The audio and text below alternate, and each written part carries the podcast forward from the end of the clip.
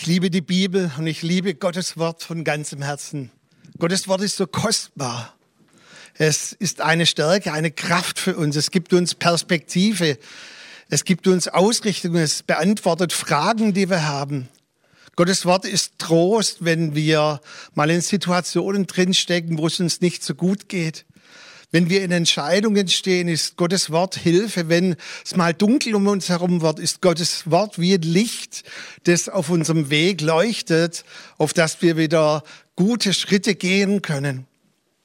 Aber Gottes Wort enthält auch, wie ich es genannt habe oder wie wir es genannt haben in dieser Predigtserie, Gottes Wort enthält auch ganz schön steile Aussagen. Aussagen, die, wenn man sie so liest, vielleicht uns sogar Kopfzerbrechen bereiten. Und man kann sich über Gottes Wort und über steile Aussagen sogar streiten. Als ich noch klein war, da äh, war in unserer Gemeinde ein Ehepaar und die sind immer getrennt voneinander in die Gottesdienste gegangen. Also der Mann ging wegen einer bestimmten Auslegung einer Bibelstelle in den Gottesdienst und die Frau kam wegen derselben Bibelstelle in unseren Gottesdienst. Und es ist auch so viel Streit über Gottes Wort vorhanden, manches Mal. Aber es gibt drei steile Aussagen oder Themenbereiche, die über die Jahrhunderte hinweg Theologen immer wieder beschäftigt haben. Und die erste Thematik ist die sogenannte Theozidee-Frage, also die Frage nach dem Leid. Und das passt vielleicht jetzt auch in unsere Zeit von Corona. Wieso kann Gott, der doch ein Gott der Liebe ist, so viel Leid zulassen in unserer Welt? Warum kümmert er sich nicht um die Unterdrückten? Warum ist so viel Krieg, so viel Hunger und so viel Benachteiligung? Die andere Frage war die Frage nach dem Sühnetod Jesu am Kreuz. Also die Frage danach, wie kann so ein liebevoller Vater seinen einzigen geliebten Sohn so brutal am Kreuz ermorden lassen? Wie passt es zusammen? Also die Frage letztendlich auch danach, warum brauchst du überhaupt ein Opfer? Kann Gott nicht einfach so vergeben?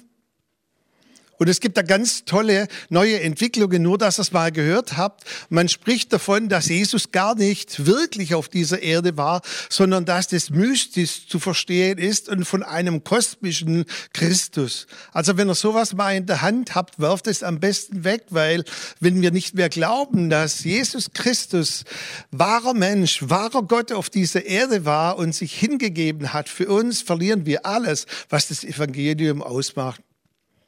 Aber ihr, ihr, seht, ich bin schon auf Betriebstemperatur, das ist gar nicht das Thema, sondern heute Morgen schauen wir uns eine ganz schöne Aussage in der Bibel an. Es ist eine meiner Lieblingsbibelstellen und es ist die vorletzte Aussage der sogenannten Ich bin Reden von Jesus. Also im Johannesevangelium hat ja Jesus mehrmals gesagt, ich bin, zum Beispiel, ich bin das Brot des Lebens. Und es ist die vorletzte dieser sieben Ich bin Aussagen. Und vom Kontext her war es so, dass Jesus mal wieder angedeutet hat oder gesagt hat, dass er gehen wird, dass er diese Erde verlassen wird, dass er die Jünger zurücklassen wird und dass er zum Vater gehen wird. Und dann sagt er, ich gehe, aber ihr kennt ja den Weg. Und Thomas sagt, äh, wir wissen doch gar nicht, wo du hingehst und wir kennen somit den Weg auch nicht. Dann kommt diese Aussage im Johannes 14, Vers 6. Und dort heißt es, ich bin der Weg und die Wahrheit und das Leben. Wenn ich jetzt einen Bibelschüler vor mir gehabt hätte, der das so vorgelesen hätte, hätte ich gesagt, Sätzen vier bis fünf. Weil man darf das nicht so vorlesen und so auch in dieser Art und Weise rhetorisch von sich geben. Wenn man sich ein bisschen auskennt in der griechischen Sprache, also in diesem Koine-Griechisch, dann steht dort, ich, ich bin der Weg. Ich bin die Wahrheit. Und ich bin das Leben. Und dann wird es noch ergänzt durch den äh, weiteren Zusatz, niemand kommt zum Vater denn durch mich. Und ich habe mal nachgeschaut in einer neuzeitlichen Übersetzung, in der neuen evangelistischen Übersetzung. Dort heißt es, zum Vater kommt man ausschließlich durch mich. Was für eine schöne Aussage. Was für ein dreifacher Zuspruch von Jesus, der sagt, ich bin der Weg. Ich bin die Wahrheit und ich bin das Leben. Wir haben eine Gewissheit, zu Hause zu sein. Wir kennen den Weg zum Vater, so wie er gesagt hat, ich gehe zum Vater und ich werde euch eine Wohnung bereiten und ihr kennt den Weg. Wir haben ein Zuhause bei Gott, unserem Vater. Freunde, das ist Evangelium. Es ist Kraft Gottes, wie es Römer 1, Vers 16, also 116, wie das dort steht. Es ist die Kraft des Evangeliums. Und die Jünger und die sogenannten ersten Christen bezeugten diese Botschaft und sie erlebten die Kraft, die freimachende Kraft dieser Botschaft, wenn Menschen es verstanden haben, dass Jesus der Weg und die Wahrheit und das Leben ist. Aber ich war selbst schockiert im Bibelstudium, als ich nochmal nachgeschaut habe. Die Kirchenväter haben angefangen, aus einer guten Motivation diesen Vers ein Stück weit zu hinterfragen.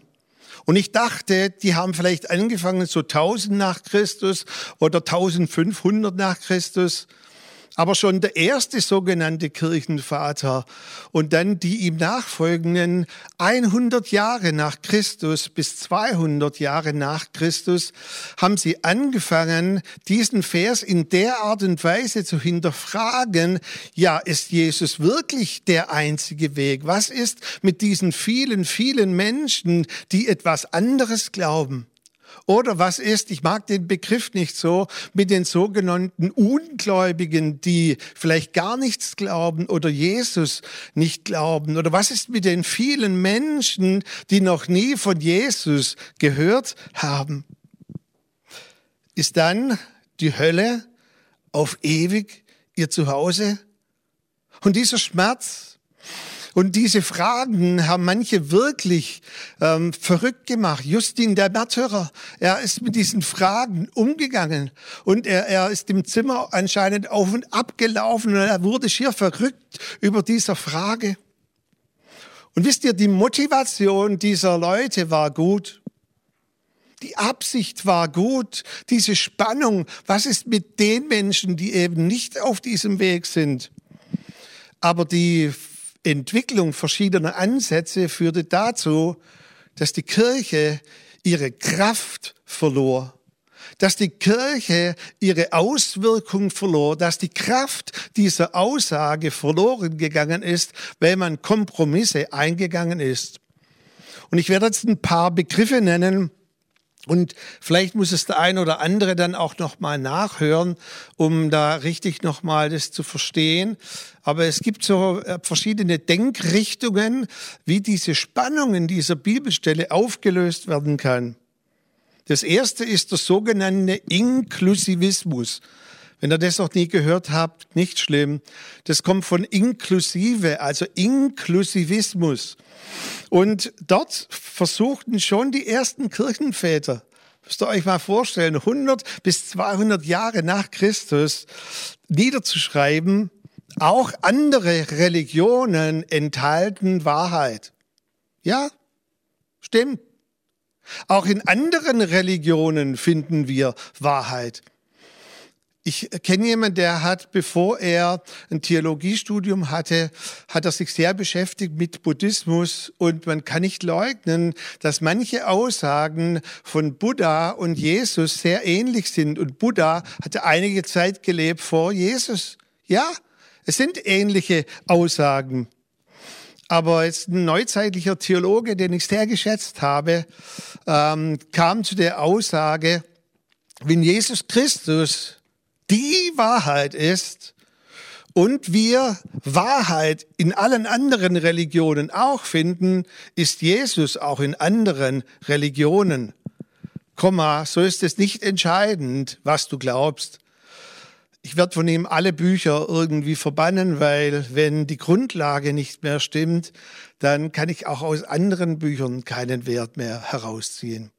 Wisst ihr nur als Beispiel, zum Beispiel im Koran steht sehr viel über Jesus oder nicht sehr viel, aber einiges über Jesus, über Isa. Aber es steht im Koran, dass Isa nicht gekreuzigt wurde.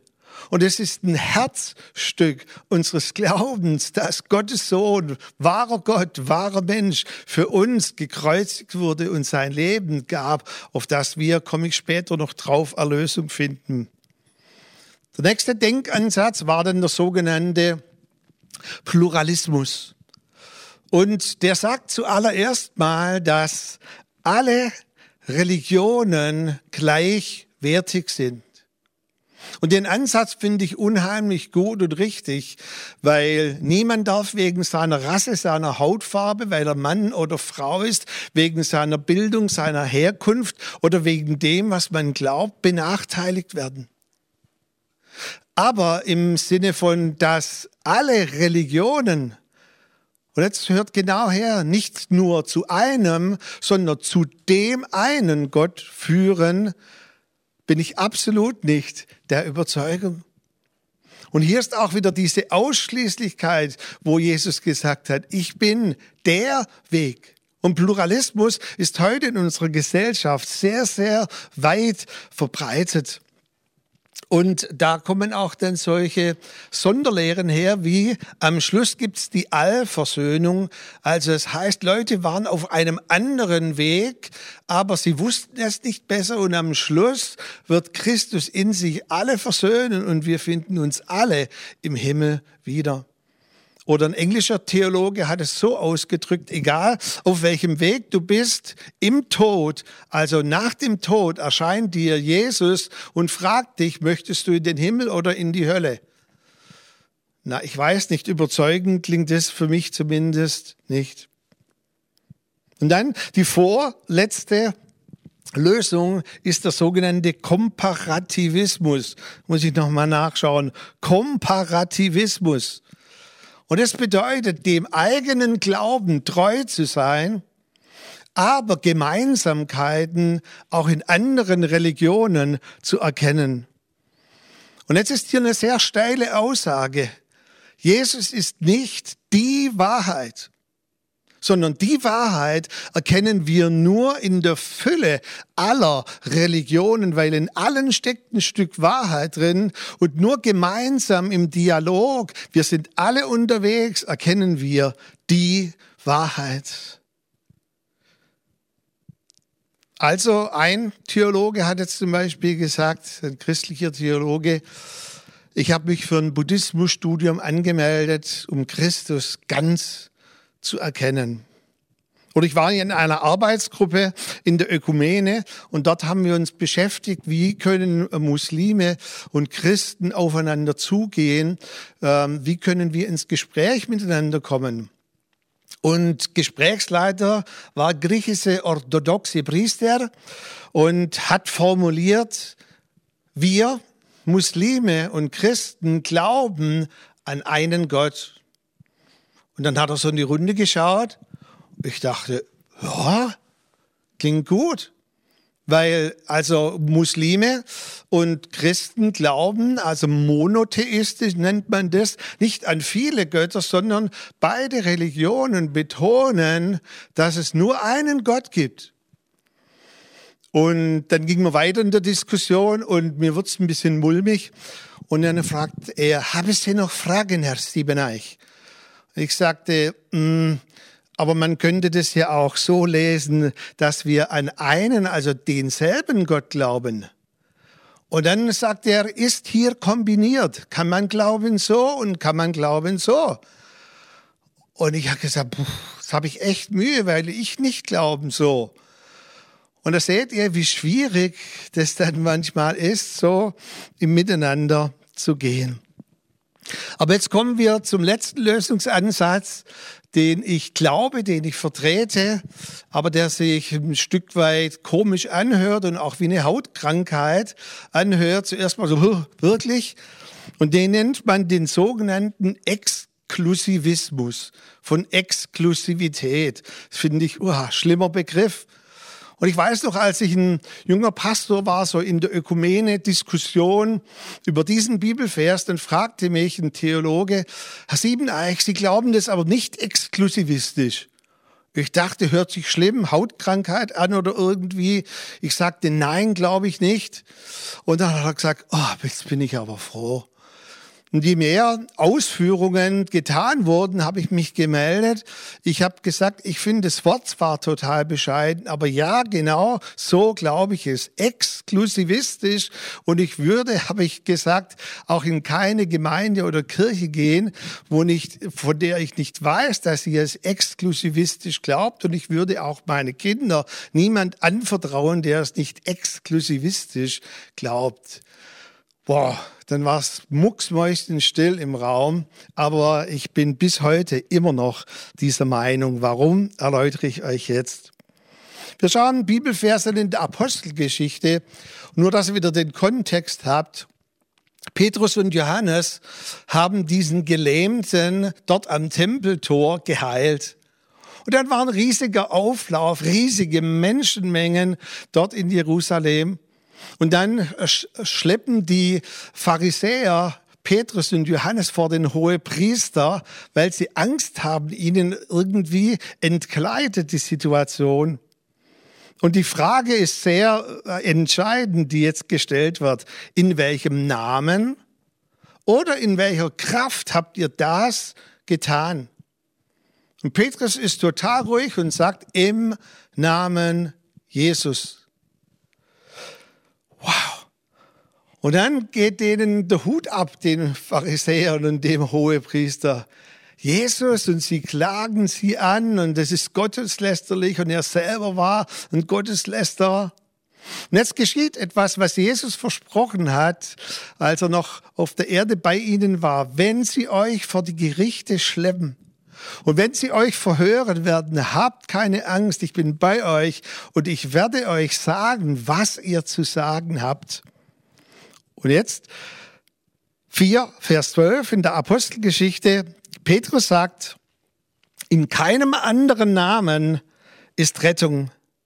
Auch ist kein anderer Name unter dem Himmel gegeben oder den Menschen gegeben, durch den wir gerettet werden können. Die Frage ist, warum macht Petrus diese Aussage unter der Inspiration des Heiligen Geistes? Wieso machen Christen immer wieder solche Aussagen? Ist das nicht lieblos? Ist das nicht irgendwie total elitär in der Haltung? Das ist doch abgrenzend, das kann man doch heute nicht mehr so tun. Aber wisst ihr, Petrus, er betont etwas. Und um das geht's mir heute Morgen. Er sagt das aus einem ganz bestimmten Grund. Keine andere Religion, keine, hat irgendeinen Anspruch auf Erlösung. Also, dass man die Schuld, die sich angehäuft hat, vergeben bekommt. Oder dass man völlig frei ist von allen Dingen, die man getan hat. Erlösung bedeutet auch, dass man eine Lösung hat für, den, für das Leben nach dem Tod. Jesus sagte, ich bin der Weg, weil es in anderen Religionen keinen Weg, kein Schema, keine Lösung gibt für Rettung und Vergebung. Wenn, dann muss ich mir das erarbeiten durch Opfer. Oder ich muss mir erarbeiten, Hinduismus, Buddhismus durch das Karma, indem ich gute Taten vollbringe. Und dann muss ich darauf hoffen, dass diese Taten ausreichend sind, dass ich irgendwie in eine andere Form wieder hineinkomme von innerer Zufriedenheit und innerem Glück. Leben nach dem Tod, ja, glauben die anderen Religionen auch. Doch es ist ein ewiger Kreislauf von Tod und Wiedergeburt und man kommt dann in einer anderen Form wieder zum Leben, vielleicht als ein Tier, vielleicht als eine Stechmücke. Vielleicht habe ich ja auch schon ein paar Mal gelebt. Oder wenn man Pech hat, Buddhismus löst man sich im Nirvana auf, im Nichts. Und es könnte auch sein, dass man die ganze Ewigkeit im sogenannten Nichts verbringt oder im Islam ist es so, dass Gott nicht der Vater ist, der liebevolle Vater, sondern Gott ist ein willkürlicher Richter. Man hofft auf seine Barmherzigkeit und auf ein einigermaßen mildes Urteil. Und wenn ich dann mit äh, auch solchen Personen ins Gespräch komme, sage ich, Gott ist nicht mein Richter. Ich bin schon lang gerichtet. Jesus wurde hingerichtet am Kreuz. Ihn hat alle Schuld getroffen. Alles, was ich verbockt habe und andere Menschen. Gott wird mir begegnen als mein Vater und wird mit mir dann darüber sprechen, über die Dinge, die ich auf der Erde getan habe. Aber er ist nicht mehr mein Richter, er ist mein Vater. Seht ihr, und dem gegenüber, und deshalb hat Petrus das gesagt, steht das Kreuz, steht die Gnade, dem gegenüber steht dieser Weg der Erlösung, dass Jesus Christus gekommen ist in diese Welt. Weihnachten liegt hinter uns. Jesus, der Retter, ist da. Und wir haben eine Gewissheit. Wir haben nicht nur eine vage Hoffnung. Das regt mich manchmal auf, wenn wir auch sprechen im Kontext von Ostern, dass wir eine Osterhoffnung haben. Ich habe keine Osterhoffnung. Ich habe die Gewissheit, wie Paulus schreibt. Ich bin schon hindurchgedrungen vom Tod hinein ins Leben und der Tod wird nicht nach mir greifen. Er hat keine Macht über mich und ich weiß auch, wo ich hinkomme. Jesus hat gesagt, ich werde euch eine Wohnstätte zubereiten im Himmel, auf das ihr für immer bei bei mir sein werdet. Ist das nicht eine Perspektive? Und nur noch ein Nebengedanke, zum Beispiel der Buddhismus ist gar nicht theistisch. Also der Buddhismus kennt gar keinen Gott. Buddha ging davon aus, dass es gar keinen Gott ging. Er sagte, ich bin ein Lehrer. Mohammed sagte, ich bin ein Prophet. Jesus sagte, ich bin Lehrer, ich bin Prophet und ich bin auch, hört genau her, ich bin auch Gott als der hohe Priester kurz vor der Hinrichtung völlig in Rage Jesus anschreit und sagt, du behauptest also, Gottes Sohn zu sein. Da blieb Jesus ganz ruhig und sagte, du sagst es. Ich möchte euch nicht alles vorkauen. Lest selber mal im ersten bis dritten Johannesbrief nach, was es dort heißt, dass die, die das nicht bekennen können, dass Jesus nicht nur Gottes Sohn war, sondern Gott selbst. Was für eine Motivation, was für ein Geist, was für eine Haltung dahinter steht. Jesus Christus, Gottes Sohn. Und was ich auch noch so toll finde, Petrus sagt dann, den Gott auferweckt hat aus den Toten. Deshalb singen wir auch, er ist der einzig Auferstandene. Er hat nicht nur eine Lösung gebracht, sondern er hat die Lösung gebracht auf diese Erde. Dieser Kreislauf ist durchbrochen, der Tod ist besiegt. Das ist das Herzstück des christlichen Glaubens, dass Jesus gestorben ist, wahrer Gott, wahrer Mensch und das erlebt. Aber ihr merkt schon, mit welcher Begeisterung ich dabei bin, darüber zu reden und zu sprechen. Und mir ist als letztes eine Sache ganz arg wichtig. Unsere Herzenshaltung ist ganz, ganz entscheidend. Wir können auch mit den Dingen, wo wir total überzeugt sind, viel kaputt machen. Und deshalb werbe ich für vier ganz kurze Punkte. Ich möchte dir nahelegen, Dankbarkeit und Demut. Dass du dankbar bist, dass sich Christus dir offenbart hat und auch eine gesunde Demut. Weißt du, ich, ich bin so dankbar, dass ich nicht in Nepal geboren bin oder im Kongo, sondern dass ich in eine christliche Familie hineingeboren wurde. Ich habe Gott gar nicht gesucht, aber er hat mich gesucht. Und dass wir dankbar sind und demütig. Und dann eine gesunde Überzeugung, wobei gesund auch zu betonen ist, bin manchmal so beschämt. Ich habe schon mal gesagt, was Christen nicht alles in the World Wide Web, Facebook, Insta, Twitter und so weiter von sich geben und in welcher Haltung. Lasst uns eine gesunde Überzeugung haben. Nein, ich schäme mich des Evangeliums von Jesus Christus nicht. Es ist Gottes Kraft zu erlösen. Alle, die daran glauben und die, die sonst verloren gehen. Und dann drittens, Menschen nicht verurteilen. Es ist mir ganz, ganz, ganz arg wichtig. Wir dürfen Menschen nicht verurteilen. Wenn ich zum Teil lese, Corona ist jetzt eine Strafe Gottes und die Sünder und Gottlosen, die werden jetzt hinweggerafft. Wie wenn Gott Freude daran hätte, sagt, jetzt bringe ich mal ein paar um, weil ich irgendwie nicht so happy bin in mir selber. Schon im Alten Testament heißt es, Gott hat keinen Gefallen am Tod des Gottlosen. Hört ihr das? Gott hat keinen Gefallen am Tod des Gottlosen. Lasst uns diese richtende, diese strafende, diese verurteilende Haltung ablegen, auch über andere, auch wenn sie jetzt vielleicht noch andere Dinge glauben. Ich bin nicht der Richter. Und das Letzte, Gott will, dass alle Menschen gerettet werden und sie zur Erkenntnis der Wahrheit die nur in Jesus Christus exklusivistisch ist, kommen. Und deshalb bist du und ich auf dieser Erde, dass sie durch dich und durch mich zur Erkenntnis der Wahrheit kommen. Ich möchte abschließen mit einem Zitat von Billy Graham. Ich finde es eine der schönsten Aussagen, die er getätigt hat.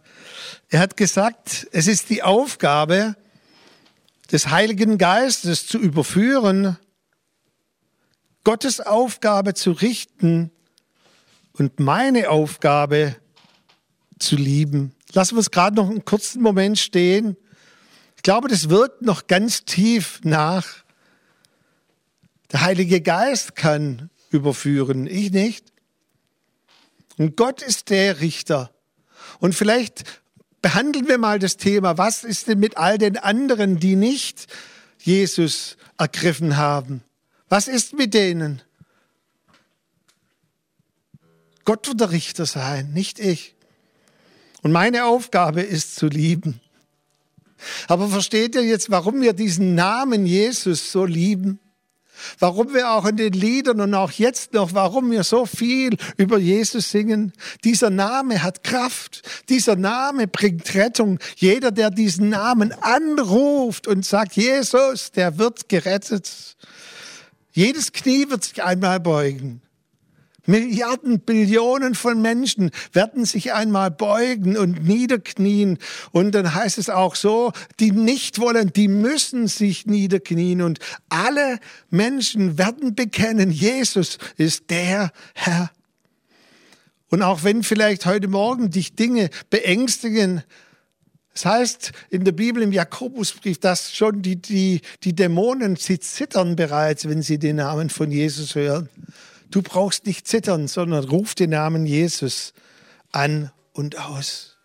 Wenn du Jesus noch gar nicht kennst, wenn du noch nicht ganz bewusst auf den Weg gegangen bist, dann nimm dir jetzt Zeit während den Liedern und sag, ich gehe auf diesen Weg, ich, ich möchte diese Wahrheit noch besser verstehen und ich möchte dadurch am Leben ankommen. Jesus Name über allen Namen ist der Name Jesus.